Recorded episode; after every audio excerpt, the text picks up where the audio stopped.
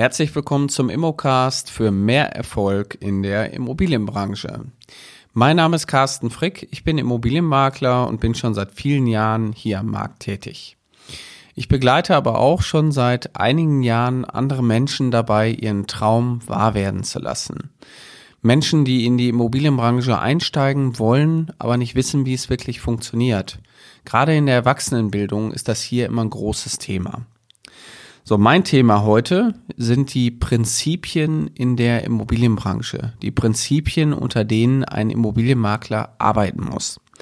Da wollen wir so ein bisschen drüber sprechen, weil diese Prinzipien auch am Ende des Tages prüfungsrelevant sind, wenn man einen Beruf ausübt, aber auch natürlich ein Stück weit hier, das muss man einfach wissen, das gehört hier zum Job mit dazu. So, das erste Prinzip ist das Erfolgsprinzip. Ein Makler kriegt nur dann Geld, wenn er erfolgreich ist. Das heißt, hier passt der Spruch auch ganz gut, des Maklers Mühe ist oft umsonst, weil nur dann, wenn ein erfolgreich abgeschlossener Hauptvertrag äh, abgeschlossen wird, kann der Makler seine Provision in Rechnung stellen. Der Hauptvertrag wäre in dem Fall jetzt der Kaufvertrag oder der Mietvertrag. Dann ist hier eine Vermittlung halt auch entstanden. Das heißt, das Erfolgsprinzip ist hier schon mal einer der Prinzipien, unter denen die Immobilienmakler arbeiten. Dann haben wir das Prinzip der Entscheidungsfreiheit. Jeder Auftraggeber von euch hat die Möglichkeit, sich selber zu entscheiden, ob er jetzt verkauft oder nicht. Und das muss man auch wissen. Das heißt, ähm, der Kunde von euch, der euch beauftragt, kann jederzeit auch von seinen Verkaufsabsichten zurücktreten. Und das ist in den zwölf Jahren, in denen ich tätig bin, und ich glaube, ich habe über 1000 Kaufverträge mittlerweile vermittelt, ähm, schon das eine oder andere Mal passiert, dass wirklich einen Tag vor Beurkundung plötzlich irgendwas passiert.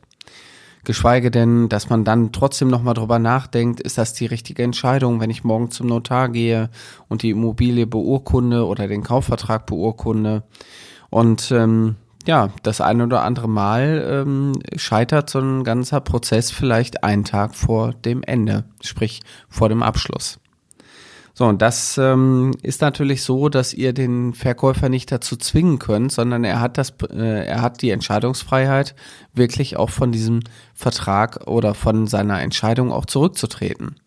Das heißt, im Grunde genommen ist es für euch als Makler immer wichtig, ein gutes, eine gute Beziehung auch zu pflegen zu eurem Auftraggeber, damit dieses Band des Vertrauens, so nenne ich das immer, dass das halt nicht abreißt. Dann haben wir das Prinzip der gegenseitigen Unabhängigkeit.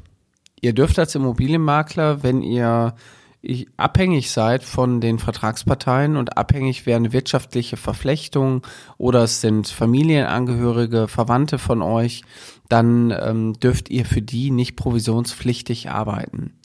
Ein ganz klassisches Beispiel wäre hier die Hausverwalterin, die jetzt auch Immobilienmaklerin werden möchte, die ist ja vertraglich an äh, auch schon verflechtet mit den WEGs und auch mit den Eigentümern. Äh, wenn sie jetzt aber aus einer WEG auch zukünftig eine äh, Eigentumswohnung verkaufen soll, dann darf sie dafür keine Provision nehmen, wenn sie das in der gleichen Person macht. Also wenn sie in der Hausverwaltung eine Personengesellschaft hat und als Maklerin auch als Person arbeitet, dann darf sie das nicht. Das könnte man umgehen, wenn sie für einer der beiden geschäftlichen Tätigkeiten eine juristische Person, eine GmbH hat, dann könnte man das machen. Ähm, aber auch da müsste man wieder sich die Frage stellen, ob das jetzt wirklich ähm, soweit rechtlich sauber ist. Das heißt, ihr könnt nicht einfach für jeden einfach arbeiten. Also ihr könnt jetzt nicht für euren Partner die Immobilie vermitteln ähm, und dafür eine Provision nehmen. Da muss man ein bisschen vorsichtig sein. Da gibt's natürlich auch andere Wege, wie man das organisiert. Dann habt ihr das Neutralitätsprinzip. Und gerade wenn ihr als Doppelmakler tätig seid, für die, die jetzt nicht wissen, was eine Doppelmaklertätigkeit ist, das bedeutet, äh, das ist immer dann der Fall, wenn ihr vom Verkäufer und vom Käufer jeweils eine Provision nimmt. Die ist ja mittlerweile auch gesetzlich geregelt, dass der Käufer der Immobilie maximal nur 50 Prozent von der Provision tragen muss, die vereinbart wurde und ähm, von der Gesamtprovision eben. Und ähm, wenn ihr doppelt tätig seid, dann hat der Makler ja eh schon so einen Interessenskonflikt. Das heißt, ähm, ihr habt hier das Thema, der Makler steht dazwischen und er muss sich hier sehr neutral euch, also die, zwischen den Parteien auch verhalten.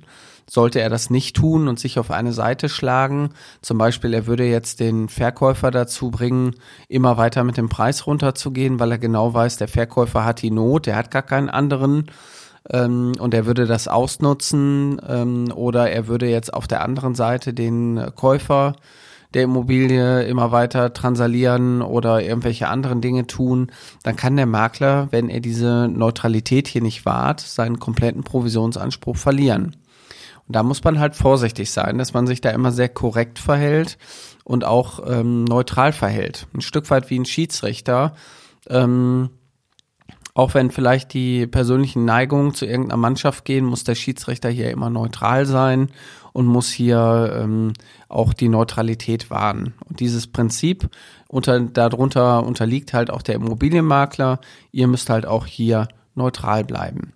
Dann haben wir das Prinzip der Interessensidentität. Das bedeutet, der Immobilienmakler und der Auftraggeber haben zu Beginn des Auftrages natürlich das gleiche Interesse. Nämlich, äh, sie wollen wirtschaftlich das beste Ergebnis hier abschließen. Und ähm, hier geht es natürlich darum, dass äh, der Makler natürlich diesem Interesse auch gerecht werden muss.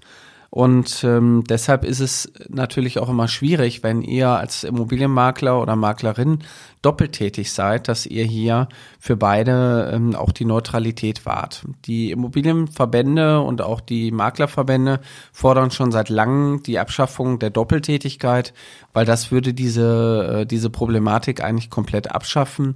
Das heißt, äh, wie zum Beispiel ein Stück weit in der Vermietung durch das Bestellerprinzip habt ihr hier einen Auftraggeber und könnt die Interessen dieses Auftraggebers voll und ganz auch vertreten und ihr steht halt nicht immer zwischen zwei Stühlen und müsst so ein bisschen von links nach rechts gehen.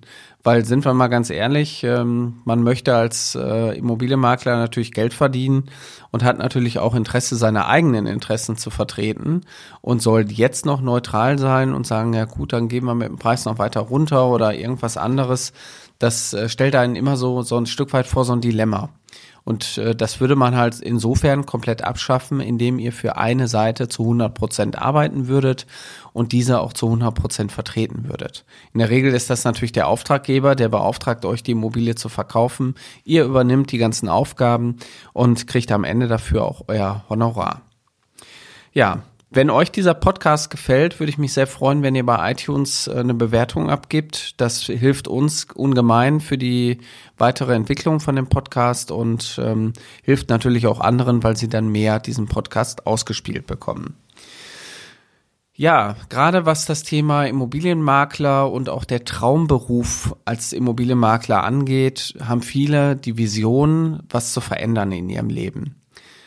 Viele sind unzufrieden in ihrem Job, haben keine Perspektive mehr und wissen nicht, wie es weitergeht. Vielleicht auch äh, bedingt durch die Pandemie äh, sind viele auch arbeitslos geworden und wissen gar nicht, ob sie überhaupt noch mal in ihrem Job, vielleicht in der Gastronomie oder in der Hotellerie, ob sie da noch mal Fuß fassen werden.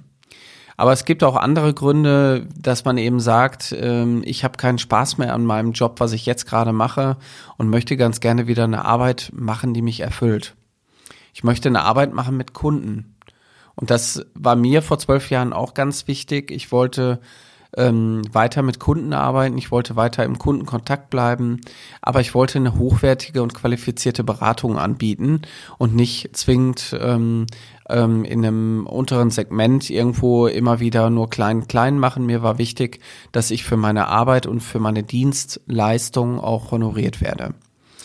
So, und gerade das sind so die Motive, dass man in die Immobilienbranche auch wechselt. Und viele haben natürlich die Vorstellung, Makler verdienen viel Geld, die müssen nichts tun. Das kann ich ganz klar revidieren. Als professioneller Immobilienmakler oder Maklerin musst du dir richtig den Hintern aufreißen und muss auch richtig dienen, um Geld zu verdienen. Und ähm, aber dann äh, lässt sich natürlich auch gutes Geld verdienen. Ne? Das steht schon mal fest. So, wenn du nicht weißt, wie du jetzt in diesen, in diesen Traumberuf als Immobilienmakler oder Maklerin reinkommst, dann biete ich dir an, ein kostenfreies Strategiegespräch zu führen. Das Gespräch, ähm, du kannst du ganz einfach buchen unter www.mein-makler.com slash Ausbildung. Dort ist ein Kontaktformular. Das brauchst du eigentlich nur ausfüllen und dann nehmen wir gemeinschaftlich oder nehmen wir Kontakt mit dir auf. Meine Mitarbeiter, mein Team wird mit dir sprechen, wird gucken, ob du zu uns passt. Das ist uns halt auch immer sehr wichtig. Und dann haben wir beide ein persönliches Beratungsgespräch. So, und in diesem Beratungsgespräch oder Strategiegespräch erarbeiten wir schon die ersten Schritte und auch die ersten Strategien, die dir helfen, letztendlich in die Branche einzusteigen. Und das habe ich bei vielen Teilnehmern mittlerweile geschafft. Die Teilnehmer, die bei uns in die Ausbildung gehen, die schreiben schon in den drei Monaten, während die Ausbildung läuft, schreiben die ihre ersten Aufträge die kommen mit Erfolgen wieder in die Gruppe zurück und äh, teilweise nach der fünften oder sechsten Woche halten die Teilnehmer die, den ersten Auftrag in die Kamera. Wir machen viel über Zoom und sind mit den Teilnehmern eben deutschlandweit auch verbunden und das ähm, hat einfach den Erfolg auch in der Ausbildung. Das heißt, wenn du interessiert bist an einem neuen Lebensabschnitt in der Immobilienbranche, dann melde dich doch einfach an. Ich freue mich auf dich dass wir gemeinschaftlich die ersten Schritte auch gehen. Und wenn du Lust hast, kannst du mit uns natürlich auch weitergehen. Wir haben auch viele Leute, die nach der Ausbildung bei uns bleiben und sagen, ich will mit euch zusammenarbeiten, weil das ist genau das, was ich gesucht habe. Also, ich freue mich, wenn du dich meldest. Bis bald, dein Carsten Frick.